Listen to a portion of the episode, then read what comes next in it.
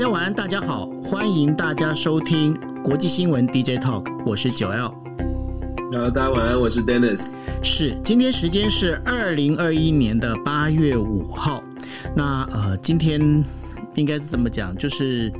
东京都啊，它今天的这个就是单日确诊人数已经突破五千人哦。那我今天我在脸书上就写了这一段哦，我必须讲的是我自己真实的感真实的感受。为什么呢？呃，因为五千人这个数字听起来好多哦，可是呢，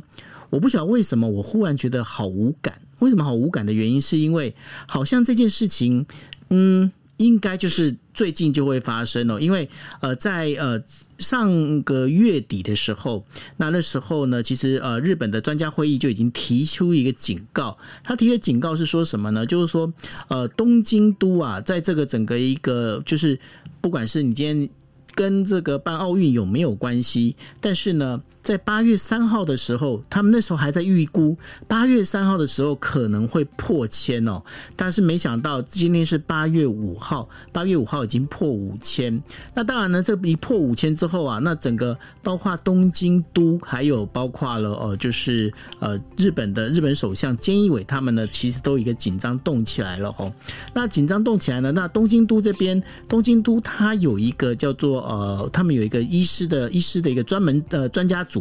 那医师专家组已经在研判哦，如果按照这样的一个感染的这样一个程度再往上走的话，在两个星期，只要在两个星期哦，东京都的单日确诊人数可能会突破一万人哦，就是。在两个星期，它可能会突破一万人，而且呢，现在这整个一个 Delta 病毒，我们在讲说从印度这边发展出来的 Delta 病毒呢，它现在的感染力非常的强。那我们之前也知道，我们跟大家讲过，它这个整个感染力大概是呃过去 Alpha，也就是英国变种病毒的大概是一点五倍哦。那这整个一个状况里头，造成了一个现在在日本出现了一个非常严重的一个状况，什么状况呢？因为过去哦这些呃幼儿就是小朋友。而且是还没有入学小朋友，在过去阿尔法病毒的时候呢，其实他们很少被检查出是阳性确诊。但是呢，现在已经出现，就是说这 Delta 病毒的这一些呃这个病毒株啊，对于这些小朋友其实是有一些感染力喽。所以说，现在有很多医院开始出现了，就是这个还没有就读呃小学的这些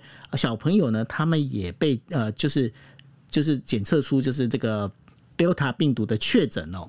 那除了这以外呢，还有一个很大的一个问题，也就是说，因为感染人数的增加，加上重症的这个病人的也随之的一个增加哦，那增加之后造成的就是说重症病病人的话，那今天这个。需要的不管是 ICU 也好，它的需要的是那个所有氧气的这样的一个呼吸也好，或者是甚至叶克膜也好哦。那为了要控制这一些这一些呃东西不呃这些器材呢，能够用到最重要的一个关关键上，那日本呢，他们现在已经宣布哦，在昨天的时候就已经宣布，宣布的话就是除了。重症的病人哦，就是你必须是要装叶克膜，必须要有 ICU 的人呢，你才能够进到医院。其他的确诊人、确诊的那个病患全部在家疗养哦。那这个这个指令一发下来，其实造成日本呃，就是应该是说朝野真的是朝野之间哦，一个群起哗然。为什么呢？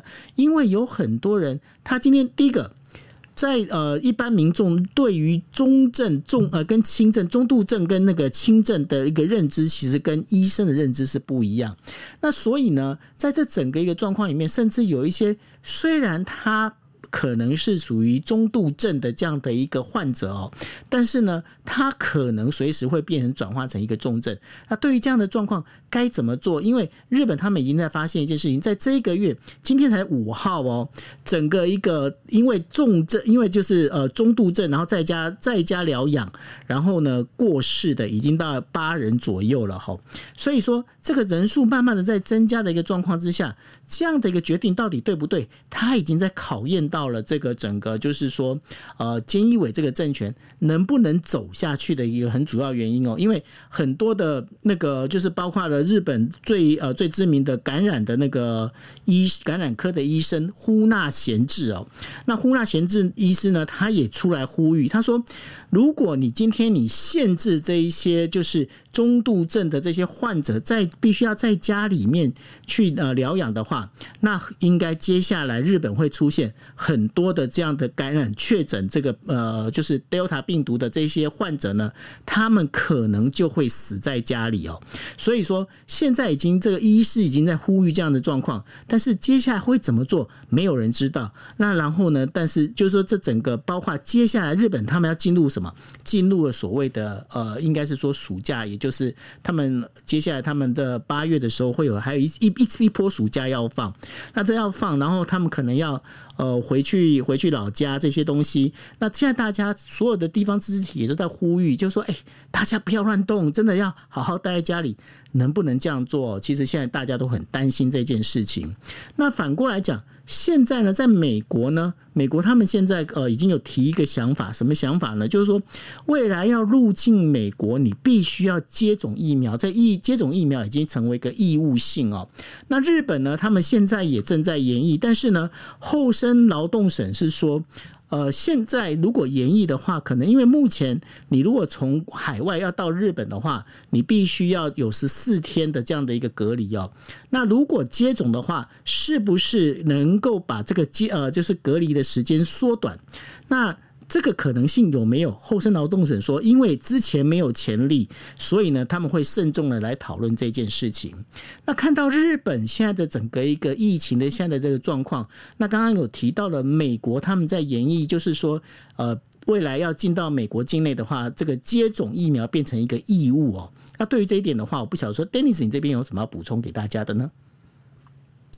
对，这确实，这疫情在美国现在也开始烧起来哦。就是说，在，不只是美国南方各州，其实整个美国都已经感受到 Delta 的威力。是啊最新的这个数据报告，数据显示呢，美美国现在的确诊人数里面有超过百分之八十三，大概百分之八十八十三左右是 Delta 病毒，而不是传统，不是之前的这这些原始的这些病毒哦。那意思就是说，现在这百分之八十三是由 Delta 是因为 Delta 变种株所感染的这些这些患者呢？他可能他也出现了一些重症的状况，那是不是代表说这个疫苗过去的这个疫苗，第一个是美国很早就开始打了，所以已经打了疫苗的人好像也不是完全的就安安心了。第一个是变种株，再来第变种株在原始的疫苗当中能不能有防护力？再来是说这个过去已经打了疫苗，其实已经呃有有些人已经打了将将近半年的时间，所以时效性也出现了一些状况。所以在美国就有一些讨论说，什么时候开始要要进行全面的入境的管制？那我我们知道美。国是联邦制，所以在美国事实上是各州政府、各地政府自己来做决定。现在已经确定的是，像加州、纽约州还有纽约市呢，都已经开始呃开始有不相关的法令，说要求政府的员工必须要先打了疫苗才能上班。那纽约市呢，也率先先说了，九月十三号开始啊，是必须要有所谓的呃打了疫苗、施打疫苗的证明，或者是你的负就是阴性反应的证明。你才能够到这个纽约，你才能够进入纽约市。他们叫做 Key to New York City Pass，就是你要得到这个 pass，就必须要符合这些条件了。九月十三号开始下令实施，那这是美国的，等于是第一个，真的是比较强强制性的说，你一定要有一个呃，该就是说没有没有确诊相关的疑虑，你才能够来到纽约。那我相信这样的一个政策呢，很有可能在很快速的会在。比较，我们也必须说，是比较民主党的地方哦，比较多的这个民主党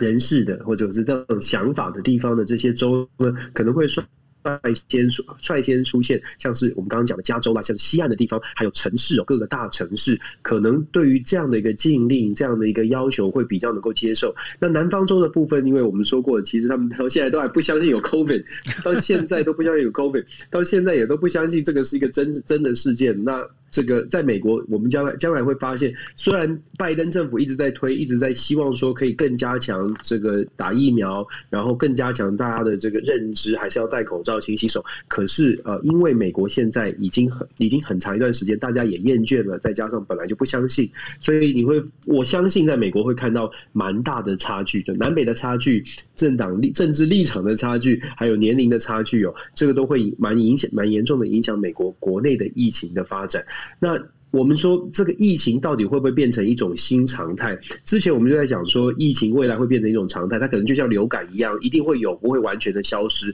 可是现在刚刚九欧你也说到了，现在的 Delta 病毒。好像变成这个新常态，还是得它还是得要压一下，因为这以前想象是，如果是传统的变病病呃病毒株的话，新常态那就每天可能十几二十个人的很低比例的确诊，就像流感本来就不会完全消失一样。可是现在这个 Delta 病毒这样的一个发展的情况，看起来 Delta 病毒还是要去。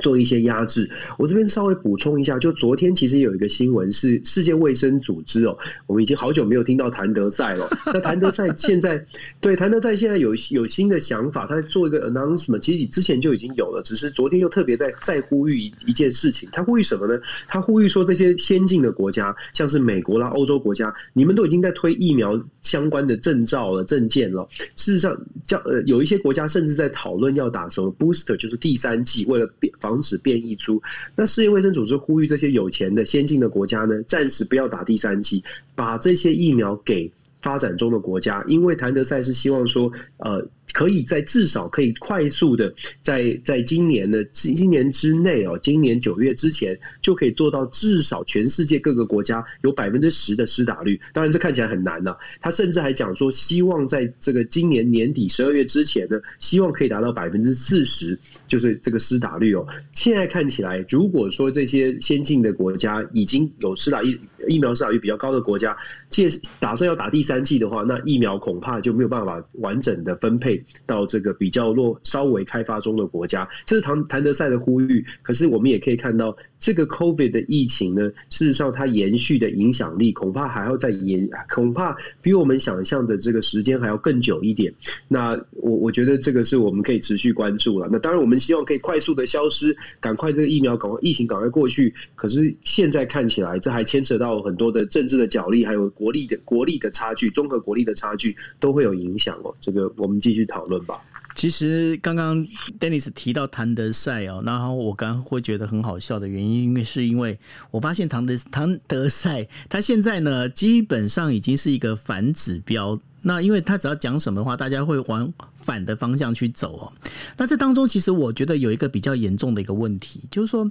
老实讲啦，我会觉得这一些呃，你呼吁这一些呃，应该怎么讲？比较有钱的这些国家呢，哦、你可以缓一点再打第三剂。那要不然的话，你至少都缓到这九月或九月之后哦。那这个相对的未来这个疫苗施打这一件事情，我我永远记得那个。大概是在七月，今年。不知道七月还是今年年初的时候，Newsweek 有一有一个插画，我觉得画的非常讽刺哦。为什么呢？因为他是画一个就是高速公路上面载着疫苗的卡车，然后呢，这些卡车呢，它就一一车一车的把这疫苗载到了这些先进国家，然后呢，在桥底下，就是在高架桥底下呢，其实是一堆呃未开发的或者是就是开发中的国家的这些民众呢，他们是在底下就。底下就是跟病毒一起混在一起哦。那未来这种状况的话，会不会人类他开始已经不是在用贫富去呃贫富去做区分，反而是因为呃你今天你有没有打过疫苗？你有打过疫苗，你可能是属于比较高等的人类，你比较因为毕竟你是得得到了一些更多的保护，会不会有这样状况出现？以你这个政治学的这样的一个角度来看的话。你是说未来这个国国国际上面呃，国际上面有有有有有钱国家没钱国家，甚至包括差距越来越大。对啊，那包括就是人跟人的往来往来之间，哎，你这个国家那个因为你的疫苗接种率不高的话，你不可以来我我的国家这一边，会不会有这样的状况？其实这样的忧虑已经有不少的讨论了，而且现在看起来真的会真的会，如果继续这样发展下去，而且呃疫情没有办法控制，我们现在在谈 Delta 哦，我我不敢乱乱说，毕竟我们不是这个病毒学家。可是我们看到病毒的变异的情况，那我个人会觉得，也许 Delta 结束之后还会有别的。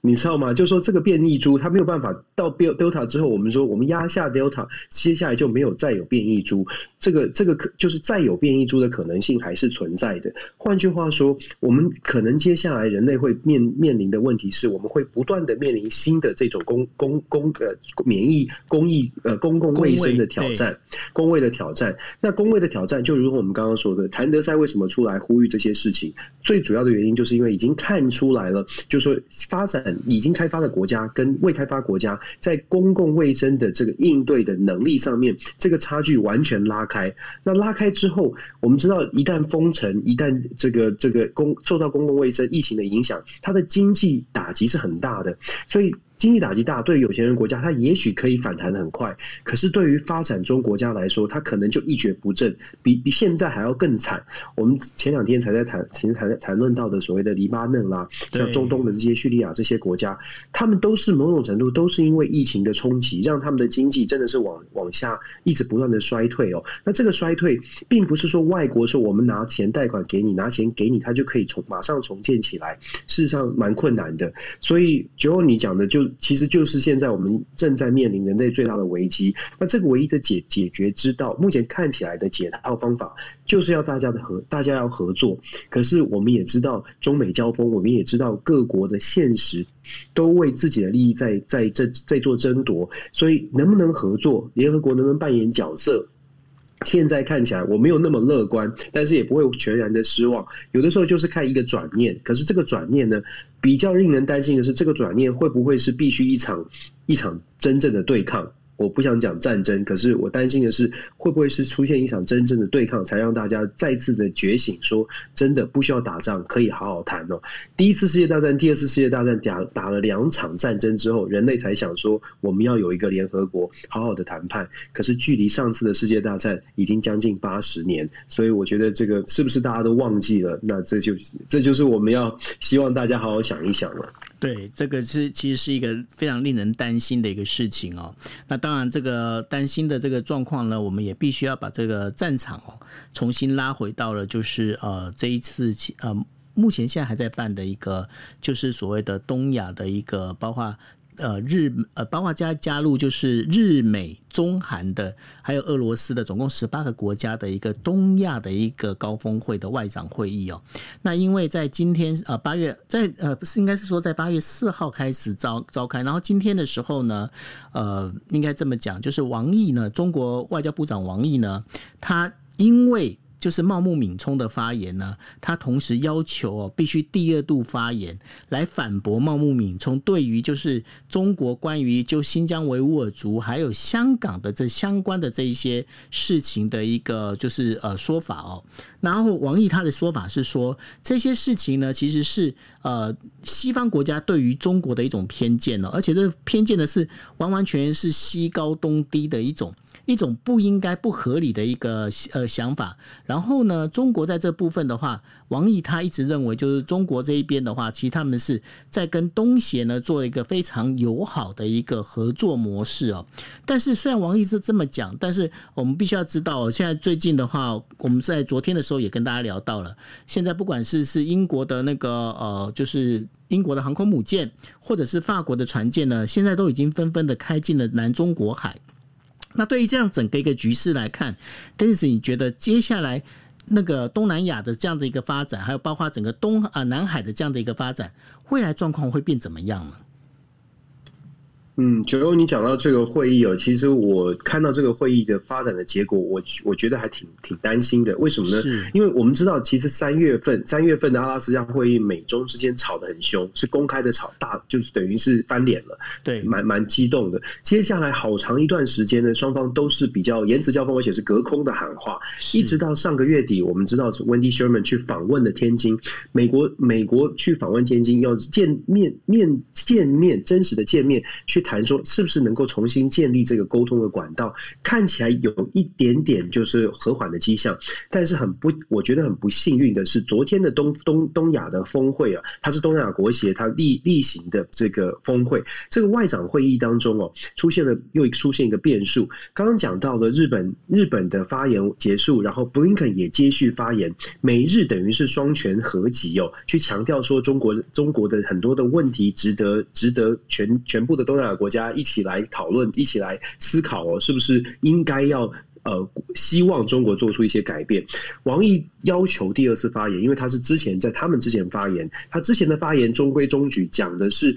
东南亚国家跟中国之间的友好的关系不会随便的，不会轻易的更动哦。可是他后来第二次发言就完全是回击了，他的反击呢，甚至是很直接，就是用你们这些国家，你们这些国家的想法想要。想要干涉中国内政的想法，抹黑中国的想法呢，是不会得逞的。所以他的他的回应又是非常的强硬，就有又有一点点。那刚刚九你就你之前也说过了，其实你有接触过网易，你我比较担心的是，像网易这样的人都。觉得很生气，那你是这是这个？我觉得大家有的时候跳脱本位主义想一想，我们可能有些朋友，我们不喜欢中国，我们或或者是我们不喜欢哪一个国家，但是如果你换到他的位置去想，想说一直都被骂，一直都被一直都被人家说你这个有有什么样有什么样的这个哪里做的不好，哪里做的不好，我相信任何一个，如果今天有人批评中华民国，之批评台湾，说我们做的哪里不好，哪里不好，讲久了你也会发火，你也会觉得说不高。高兴，而且你也会有点忍不住哦。那这样的情况，在外交的场合上，理论上应该要 hold 最 hold 得住的这些外交官，慢慢的越来越没有办法 hold 得住，所呈现出来的一个状况就是。中美之间的交锋是不是真的能够往后退？是不是真的可以和缓下来？我觉得现在有点像是波动当中，我们没有没有看到完整的一个缓坡下面下去，所以这是这是真的是挺令人担心的一个外交的交锋。那整个东南亚国家其实，在旁边也都在看，也都在看戏，也都是觉得说，你们这两个大国，你们这些大国在吵什么？那我们现在应该要如何如何去作为？过去这些东南亚国家，包括整个整全世界了，这这么。说过去在中美的交锋，或者在早之前的美国跟俄罗斯的交锋，大家大概都可以在这个所谓的你如果说零与一，大家都会在零与一之间找自己的是安全舒服的位置，还可以在中美之间找一个诶中间点，或者偏中，或者是偏美偏美。可是当你的中美对抗变得更紧绷的时候呢，中间的国家就更难去找位置了，可能就必须要真的要亲美或者是亲中。那这样子对于整个全世界的这个呃。国际政治来说，并不是好事，因为你可以想象那个跷跷板，本来有一些中中中小型的国家可以在跷跷板的稍微靠轴心的地方这边游移，可是现在如果大家都往两边走。那可以想象它的结果是什么？结果就是一定是哪一边比较重，哪一边会翘起来。重的那一边呢？如果一如果说他觉得，哎、我现在的实力已经够了，我应该要采取行动了，那他就会那那就会变成真实的，可能是军事的冲突。这个也为什么？这就是为什么凸显到后来我们会说李光耀这个新加坡的李显龙会跳出来去讲说，双方都必须赶快的冷静，因为这个情况发展下去，一定会让美国跟中国两边都更积极的去拉拢，而且更积极的要求我们刚刚说的跷跷板上中间位置的国家去做出更强烈的表态。你到时候再模糊，有那个模糊的空间就会变得更少。现在已经看出来这种迹象哦。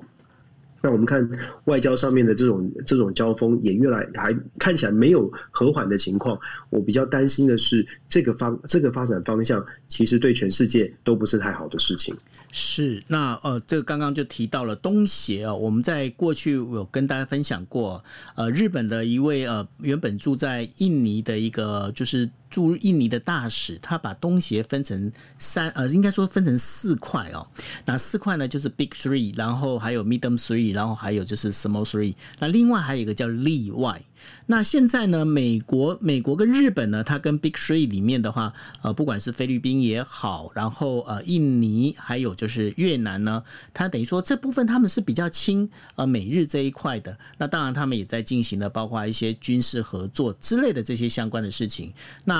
当中有一个就是叫例外，例外的是谁呢？也就是呃新加坡。那刚刚 Dennis 有提到了新加坡的那个总理李显龙呢，他在出席一个视讯会议，就是阿斯本安全呃论坛的时候呢，被问到了一件事情，就是说。中国对台湾采取军事行动的可能性到底有多高的时候，那李显龙认为了中国他不呃应该是不会单方面的对台湾采取行动，但是有一个很重要的一点就是说，如果误判的那个风险、意外风险其实是存在的哦。那他也一直在认为，就是说，呃，美国拜登政府现在立场呢，最好是要谨慎一点，因为他认为呢，拜那个美国的立场现在是非常十分的一个关键哦。那在呃最近这几年里面，美国增加跟台湾的互动，包括军机到访啊，然后外交上的邀请等等的话，那李显龙会希望的是美国拜登政府他能够更谨慎、更小心一点。那对于李显龙这样的一个说法，Dennis，你怎么来解析这样的一个问呃，就是这样的一个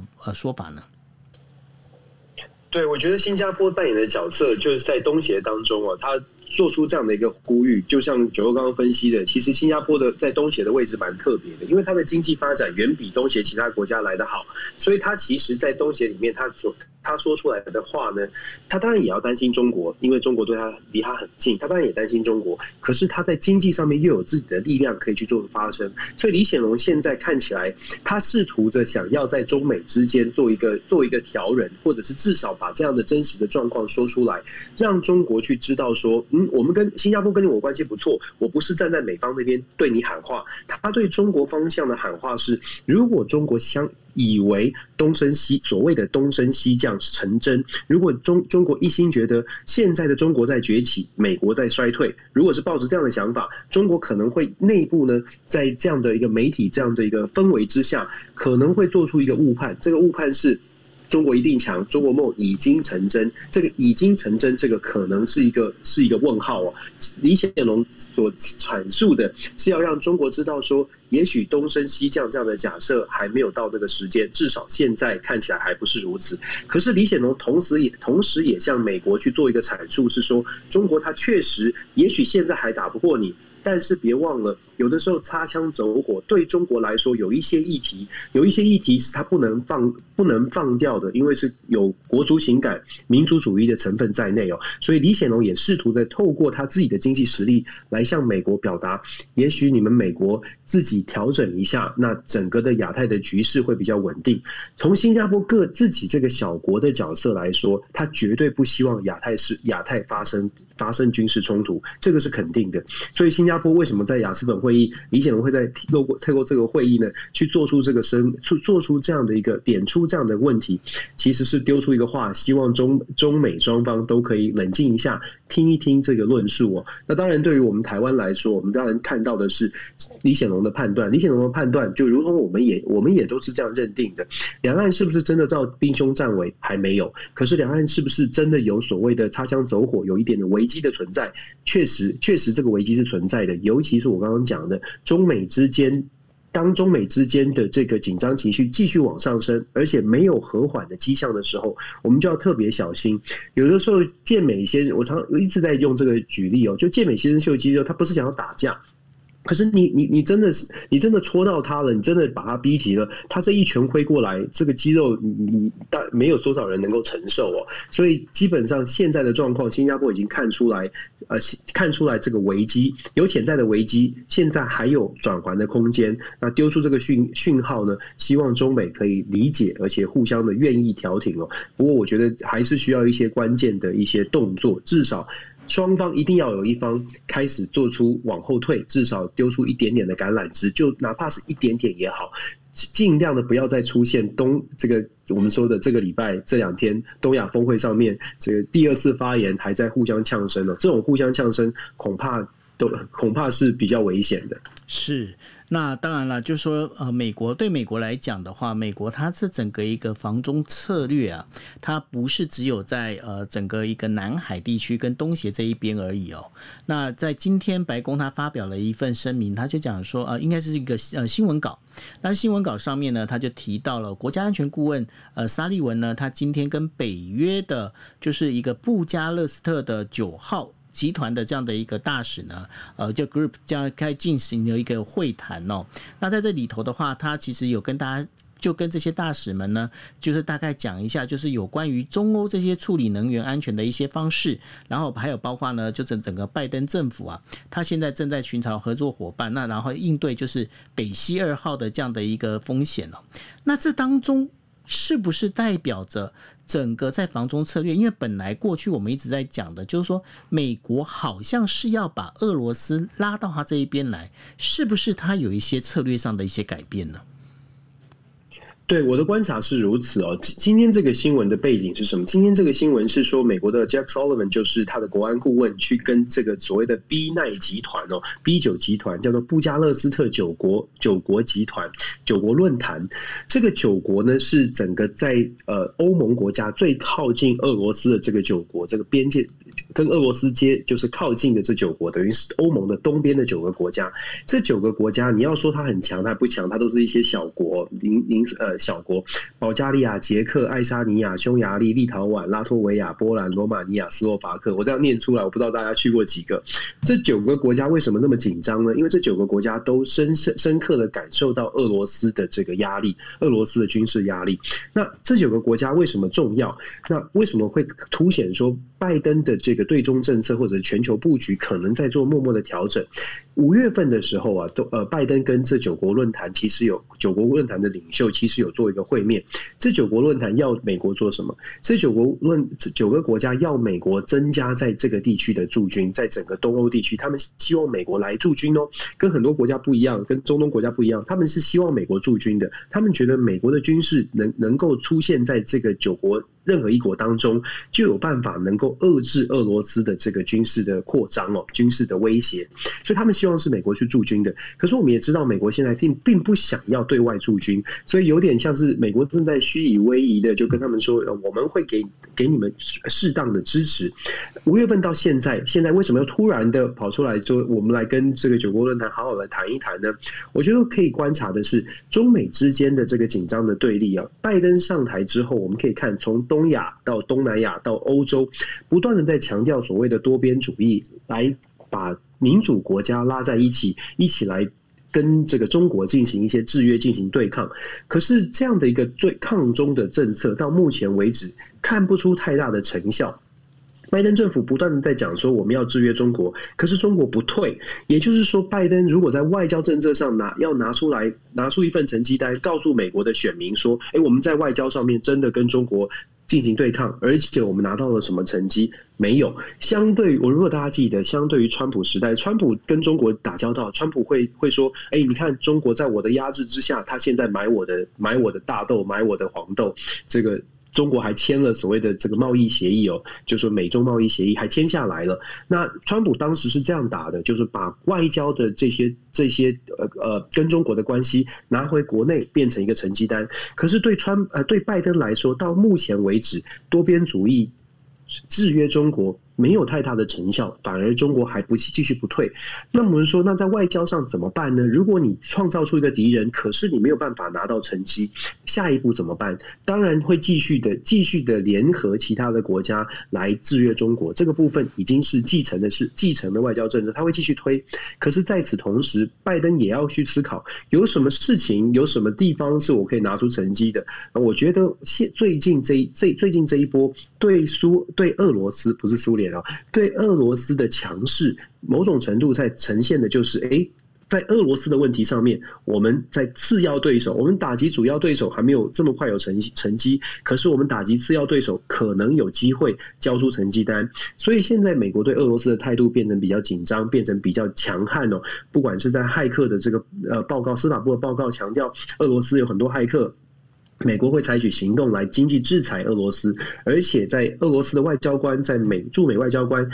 这个礼拜也发布，就是二十二十四个驻美外交官九月三号到期的签证不会再续约哦，来反制。那俄罗斯也相对应有反制嘛，将近两百个这个呃俄罗斯的这个呃俄罗斯的人人人员不能再帮美国的使馆来做服务哦，所以双方的紧张气气氛是上升的。现在再多打一笔哦，就说 B 九的集团，他们强调美国强调我们会支持 B 九，我们会支持东欧国家，你们担心俄罗斯，放心，我们会站在你们这一边，某种程度。也是再次的强调，美国对俄罗斯也是强硬的，美国可以帮助。这个这个是让俄罗斯很很感冒的，因为俄罗斯很讨厌这个 B 九哦，俄罗斯觉得你们这是要跟我跟我对抗，所以美国现在看起来对于抗俄抗俄罗斯的力道也变强。不过拜登这样的一个转换呢，他应该会看情况做出调整。毕竟第一最重要的敌敌人到目前为止设定最重要的对手还是中国，所以美中关系也会牵涉到美俄之间到底用什么样的角色。如果美中关系继续没有办法有进展，我个人会觉得在美俄的关系上面，拜拜登本来可能会担心俄罗斯跟中国联手，如果对俄罗斯强硬，会跟中国联手。可是现在，我觉得拜登为了其中选举即将到来，二零二二年其中选举，他要拿出成绩单的时候呢，可能会快速的先收割一些成绩哦，先先收割一些这个呃漂亮的漂亮的结果。那我觉得跟美俄关系也是值得观察的。这些动作，我们刚刚说的去谈到 B 九，是因为这些动作呢，都跟美国的全球布局是有关系的。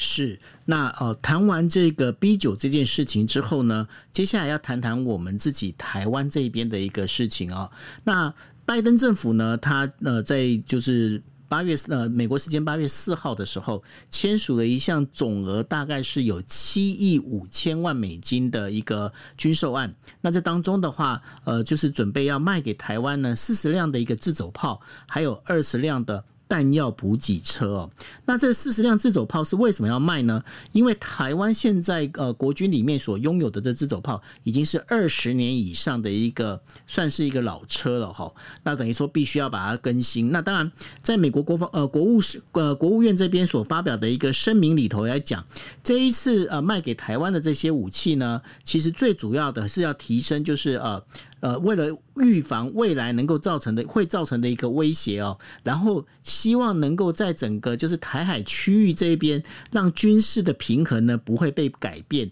所以才会做这样的一个事情。那同样的，呃，美国卖了这些武器给台湾，那中国的外交部呢，立刻也就在网站上就发表了一个声明啊，他在讲说，台湾呢是中国不可分割的一部分哦。那所以说，中国对这件事情是完完全全的反对。那在这整个这样的一个状况里面，拜登政府他现在这算是拜登政府拜登就任之后呢第一次签署呃对台军售的这样的一个案子哈。那这跟过去去好像跟川普的走法也没什么两样。那对这一点的话，当中有没有什么一些比较大的一个差别，或者是你观察到有一些不一样的地方吗，Dennis？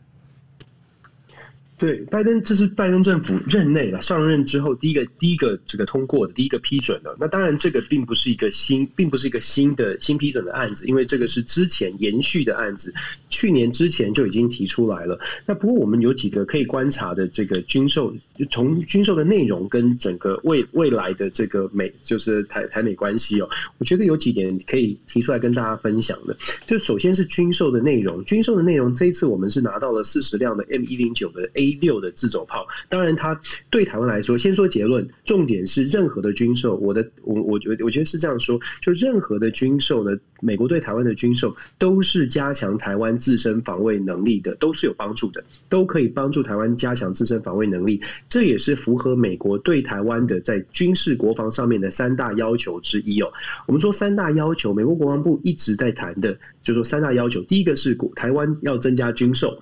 增强自己的国防实力，再来要增强国防实力，他希望台湾可以增加兵员，就说整个的整个的军队的数量可能需要需要再加强要强化。再来更重要的是，美国一直都希望台湾的后备战力必须要完整的，就是不是在这个后备动员呢，是必须可以很快的能够后备动员能够实力能够增强，全民的国防意识必须要强化，这个是美国一直在强调的。那我们在台湾看到的，常常看到的就是军购，就军购是最明显的，因为花钱买买武器这。都会上新闻，可是后面两项呢，我们其实很少去谈，因为后面两项它会牵扯到这个我们要不要恢复征兵，或者我们的当兵的服役的年限要不要要不要增强增长，然后我们的这个后备的动员是不是要增加更多的后备动员的次数，这些都是在台湾比较少谈到的。可是这这却是美国希望台湾去增加的。那我们先说军购本身好了，这军购本身呢，其实我们国防部的整个战略需求规划一开始在。之前提出来向美国采购的，其实是一百辆，不是四十辆。但是因为后来报价的关系，导致我们的我们提出来的预算其实只够买四十辆哦。但是这也凸显一个问题，就是四十辆跟我们原先期待的一百辆，我们要知道任何的军购案。我们喊出一百辆，不是国防部长或者是参谋总长自己想说一百这个数字比较吉利，而是真，他不会是拍脑袋的，他是真的有这样的需求，至少至少在我们自己国军的建军备战上有有需求，所以要这样子，所以提出这样一百辆，所以一百辆买不到，只买四十辆，代表什么？代表是没有办法符合完全符合我们的要求，就勉强的就说，哎，先有四十辆也不错，但是这也这也凸显了，就说这将来会有这六十辆的这个缺口。那我们再说自走炮这件事情哦，朋友们可能不不太了解，或者应该是说熟悉军事的朋友可能知道，自走炮它最大最好可以发挥最大效应的是一个什么样的场域呢？是在像是在中东地区或者在大大广大的平原上、广大的这个土地上面，自走炮还可以发挥最大的效效应，因为我们需要它，我们需要。呃，大炮有攻击强大攻击火力的炮，然后它又能够自行的自行的行走，所以在大的平原、大大规模的战争当中是可以用的。那我们想象一下，台湾的地形到底适不适合自走炮？很多的美国的这个军事学者其实有发发文投书哦，有建议台湾其实不太需要自走炮，因为台湾的地形的关系，自走炮在台湾有点会变成拿来变成定，就是定定在那里的炮塔，因为以台湾台湾的规模没有地地呃这个战。战争的规模就真的要发生战争，战争的规模没有那么大，自走炮很有可能就变成了这个炮台，而不是自走炮。这是第一哦。再来，其实购买自走炮，它代表的是我们已经想象到战争会发生在台湾本岛。我不知道大家对于这样的一个概念是觉得害怕，还是觉得这个这个是是是必然会发生的事情。可是我们采购的这个武器看起来呢，已经做好这样的规划，所以我们才说国民全民国防一直是很重要的。再来，其实这次买的自走炮最重要的部分不是在这四十辆车哦，最重要的部分是我们采购的，包括美国卖给我们的是 A 有一个叫做 AFATDS，这个叫做现场炮兵战术数据系统。有了这个数据系统呢，可以让我们打。打击的更精准，这个炮弹发射打击的更精准，因为这个科学数据电子战的一环，这是科学数据的分析哦。这个自走炮有一个漂亮的名称，叫做帕拉丁自走炮，当然很好，当然就是对武器系统的一个一个一个增长哦。可是重点是有了这个数据系统，才是我们真真的对我们这个如虎添翼的，就是可以来整合我们的战战这个这个呃战场上面的配置。那我们讲到这个战，我们在军备的采购上面花了很多的钱，而且军备的采购设备上面，呃，军事武器上面有提升，但是回到谁来操作这个问题，我相信九欧应该也是很清楚的。你买再先进的武器，它不是电动，它不是电动玩具，它不是无人机，它还是得要有有人哦，有要有人操作这件事，其实是才是台湾最大的问题，有人操作。问题是台湾现在在这个是不是有人操作这个部分，代表的是我们需我们需要我们有这么多武器，好的武器，我们需要更多的人力，我们需要真的有人当兵。那有人当兵还不止，我们还需要有有专业的，譬如说这个自走炮，有专业的人、专业的军种来操作这些更加精良的武器。专业的军种需要长时间在军队里服役，他不会是义务役四，尤其是四个月的义务役的士官兵，绝对没有办法做这些事情。我们需要，我们需要更长期培育的专业的军事军事官兵哦。那这个长期培育的军事官兵就，就就连带的，我们会必必须要去思考的是征兵制、募兵制的问题。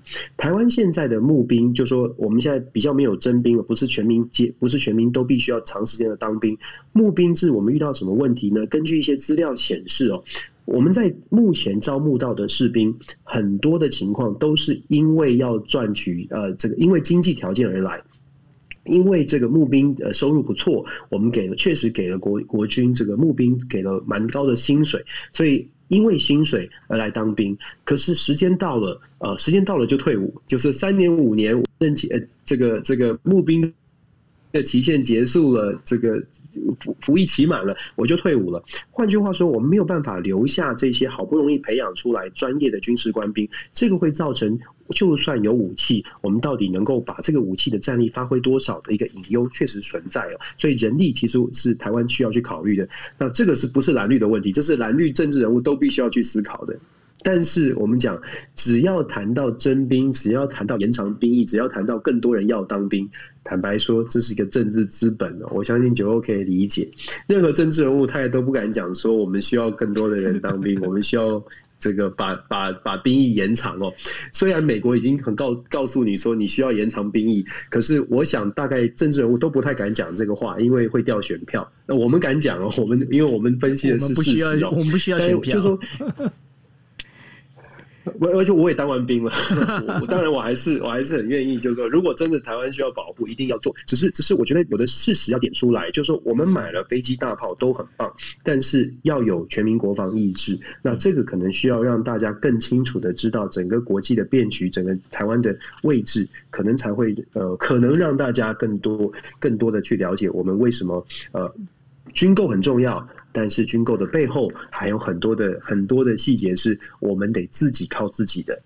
对，其实其实这个部分哦，因为谈到军事，那呃。Dennis 点到了一个非常重要的一点，因为你买了你买了这些武器之后，是谁来操作？这是一个非常重要的一个关键。而且呢，我们知道什么叫做驾轻就熟，你必须要能够熟才能够生巧哦。所以说，你这些武器再好，如果你对它不熟悉，然后你不懂得如何操作的话，这些武器再怎么精良，还是没有用哦。就好像就好像我我现在发现一件事情，这等于说讲一个题外话。我们现在每天呢，我们在讲的就是呃，这个国际新闻 DJ Talk，我们在我在用的这一台一台就是算是音控版哦。那我只能讲说，这音控版，因为我现在每天在用，每天在用，我现在已经非常熟。但是我刚开始买它来的时候，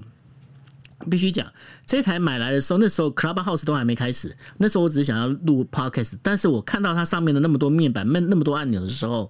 我真的是不晓得要该从哪边去做。但是我现在发现这个。音控板它非常的好用，那这就好像我们现在买了这个呃最先进的这些武器过来之后，如果你没有经过一段时间去熟悉它，去跟它有一些彼此的互动的话，这个这个东西简单讲，它就是一块砖头，大概是这样的一个概念。而这也引就是引述到另外一件事情，就是说，其实对美国来讲哦。他如果今天要在防御整个台海安全，最好的方式其实是设立一些算是短程的弹道飞弹的一个基地，对他来讲是最好的。但是问题在于，就是说他不可能直接设立在台湾，为什么？因为这个老实讲，这会触动北京一个非常敏感的神经哦。那但是呢，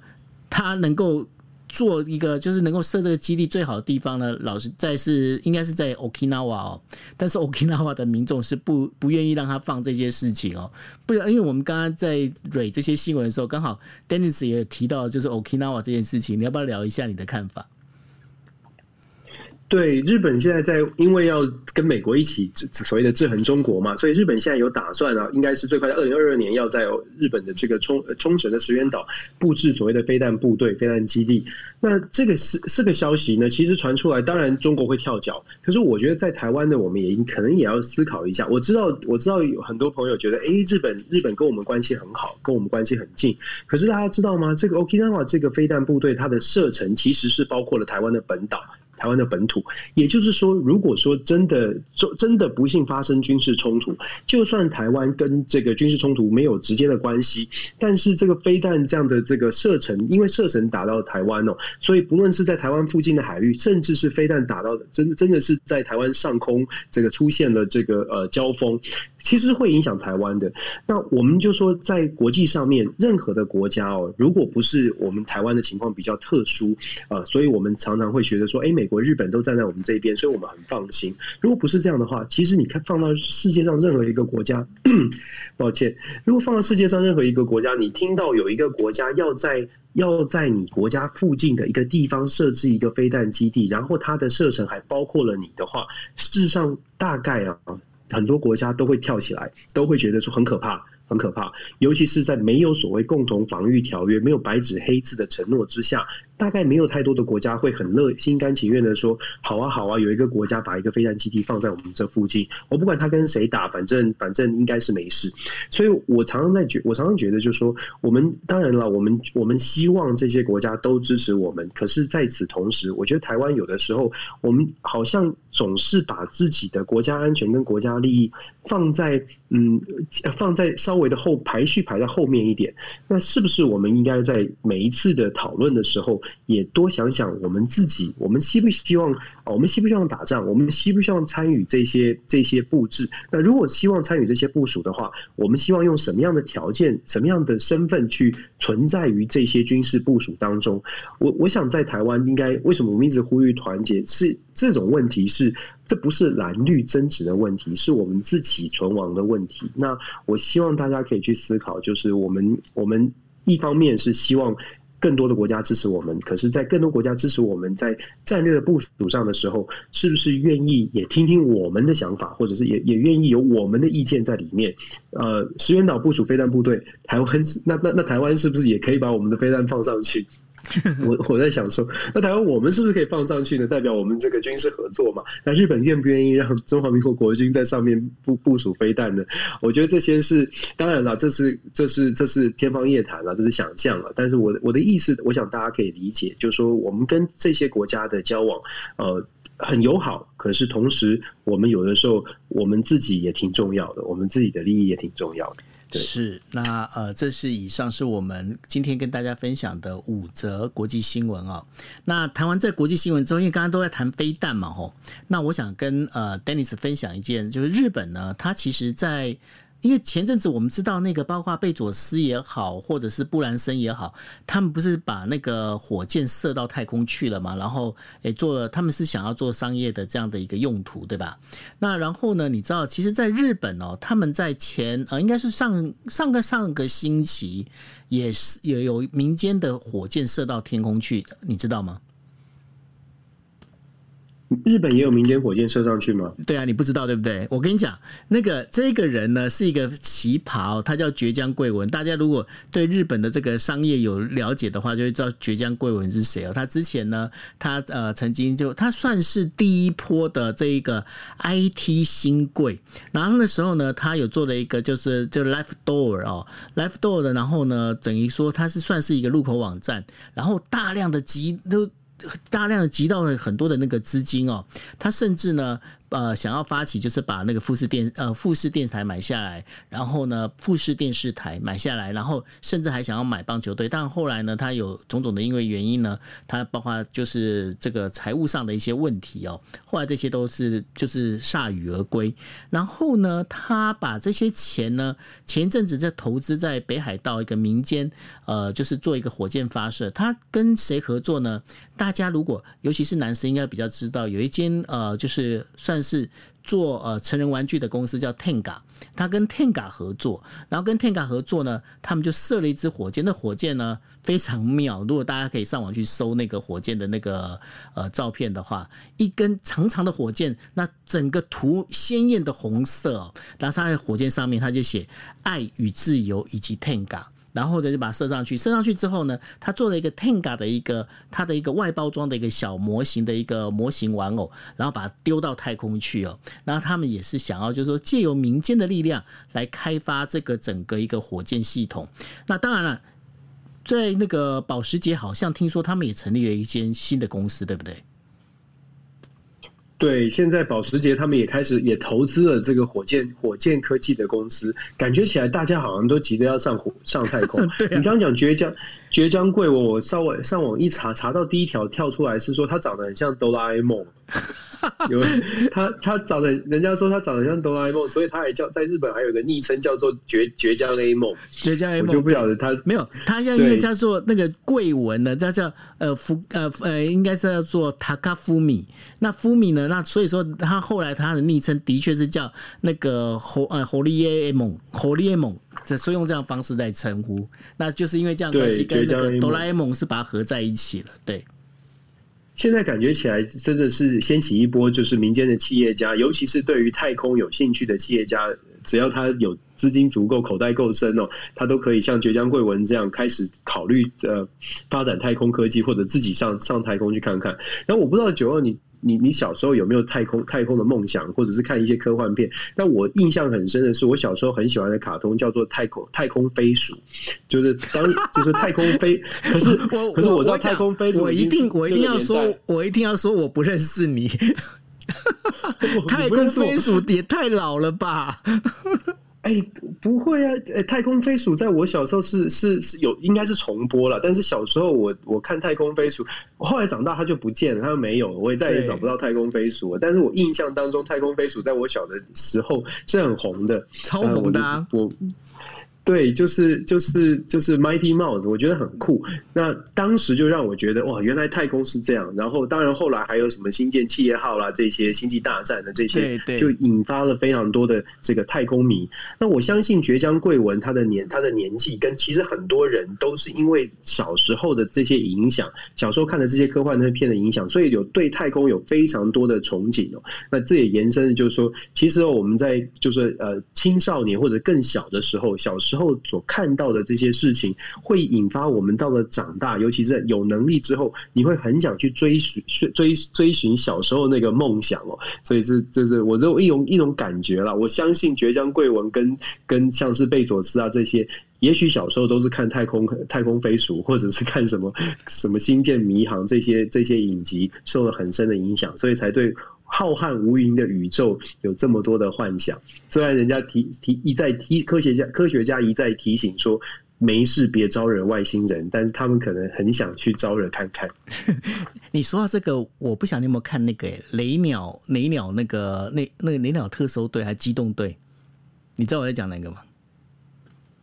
雷鸟我不知道哎、就是他用那用他是用玩偶，然后玩偶它上面有雷鸟一号、二号、三号、四号，然后雷鸟二号呢，跟我们在当兵的时候会看到那种老母鸡长得非常像。那我其实我是对那个我非常的非常喜欢，因为我觉得雷鸟那个做的好像哦，那个人偶，然后整个这样啪就飞出去那种感觉，感觉超好的。对，因为好像很多男生的话。小时候都有这一些太空梦跟这一些所谓科技梦，哦。对啊，我觉得这应该是每个男生应该是很正常的吧。是、啊、有传有网友传讯起来说，叫做“雷鸟神机队”哦，对，雷鸟神机队，对对对对，雷鸟神机队，对啊，那个真的很好看嘞，大家可以上网去看一下。然后现在还有那个，就是 YouTube 上面可以看得到，大家可以去找一下。这个是因为如果 Dennis 他喜欢看太空飞鼠，我是比较喜欢看雷鸟神机队的。那因为雷鸟神机队里面，它还可以真的是可以上天下海，非常非常厉害。对，好，太空飞鼠也可以啊，太空飞鼠可以啊，我要找到它影片啊，它很可爱啊。对，我知道它可以上天下海，OK。那然后另外可能比较日系的话，整就是属于原子小金刚阿斗姆。嗯，对对对对，原子小金刚也很棒。对啊，对啊，我们 我们我们就童年回忆，对，聊一下童年回忆哦。改天看有没有办法来聊一个雷鸟神机队，OK。好，那我们今天的节目就到这一边喽。那呃，今天是我们这个星期呃国际新闻 DJ Talk 最后一天。那下个星期二一样时间是十一点四十五分。那希望跟大家呢能够一起来分享最新的国际新闻。OK，谢谢大家，大家晚安，拜拜。感谢，晚安，拜拜。